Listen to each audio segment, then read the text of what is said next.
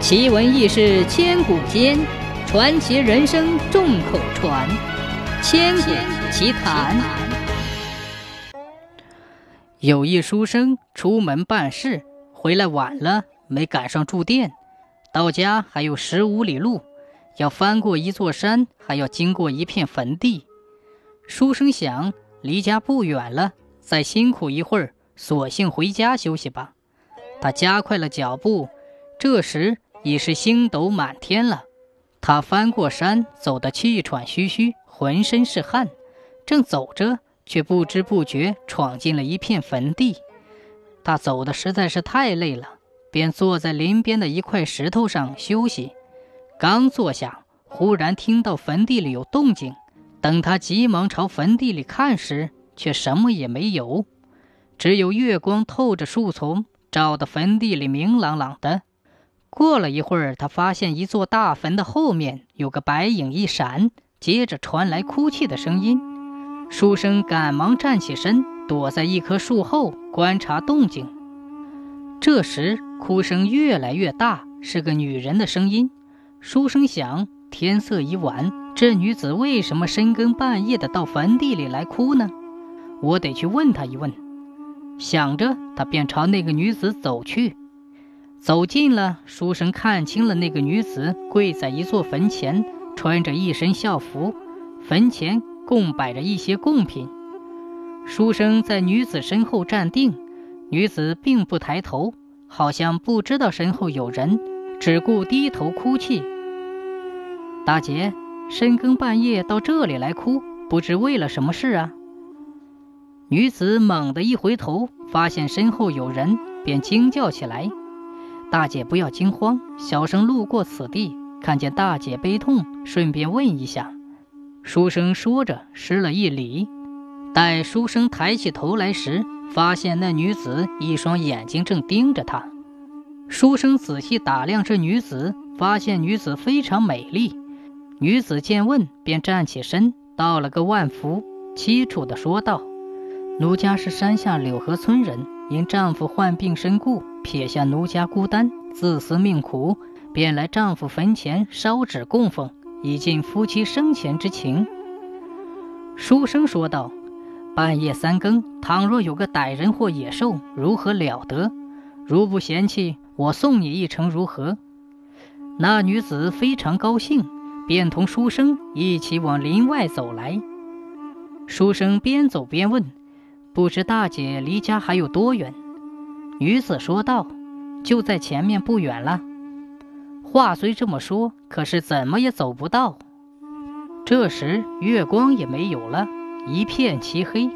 那书生浑身冰冷，心疑道：“这是怎么回事？莫非我遇到鬼了？不好！”正想着，那女子突然回过头来说道：“大哥，我孤身一人，无依无靠。”我愿跟你走，与你结为夫妻，如何？书生一听，大惊，使不得，使不得！初次相见，如何说起此事？女子见不答应，便猛然坐在地下。书生以为他跌了一跤，赶紧来扶。那女子顺势一把抱住，倒在他的怀里。书生越推，那女子抱得越紧，嘴里说道：“求大哥开恩，收下奴家。”书生被缠无奈，说道：“在此处荒郊，如何成亲？要成亲，也得回家告诉父母，选一吉日良辰才行。”女子说道：“那么奴家送一物给大哥，望大哥回赠。”说罢，抽出一条手帕，递与书生。书生身边无物可赠，便把手中的纸扇递给了那女子。又走了一程，女子说道：“前面便是奴家的村子了。”大哥免送了，只是不要赴约。说罢，径直走了。这书生寻路要走，他朝四周一看，猛吃一惊，只见满天星斗，月光照得大地明朗朗。原来自己就站在原来的地方。再看那女子已无踪影。书生越想越怀疑，回到家里便生起病来。父母给他百般问医求药，总不见效。一天，书生的姑母来探病，问起病因，书生便把自己的经历说了一遍。姑母听后说道：“把手帕借我一看。”书生往身上摸了一阵，拿出来一看，竟是一张烂了的纸钱。姑母问道：“此女子何等模样？”书生描述了一遍。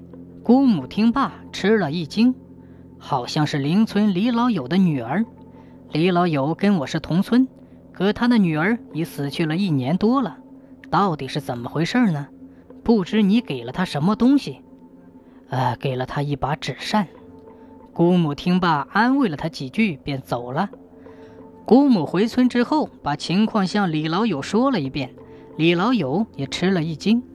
两人赶紧到他女儿坟地上去，果然在坟头上发现了书生的那把纸扇。二人赶到书生家，这时书生病得更厉害了，已经迷迷糊糊不省人事。他们与书生的母亲一起商量，赶紧找一个算命先生。看看到底是怎么回事。先生算了一回，说道：“此事已经不可挽回了。你女儿在生前没有找到婆家，死后你给他找过姻亲，可有此事？原来李老友的女儿长到十八岁时，长得如花似玉，好多人来提亲，总没定下来。她突然得了疾病，医治无效，一命呜呼。李老友夫妻非常悲痛。”因年过半百无子，只有此女，老夫妻视如掌上明珠，百般疼爱，不想遭此厄运，如何不伤心？一边给女儿处理后事，一边张罗着给她找姻亲，没能找到，几天后便埋葬了。现在先生一提，李老友也把事情说了一遍。先生说道：“事已至此，只好结姻亲了。”说完也不要钱。飘然而走。几天后，书生果然死了，父母非常悲痛，只好按先生说的，与李老友的女儿结了姻亲，把二人合葬了在一起。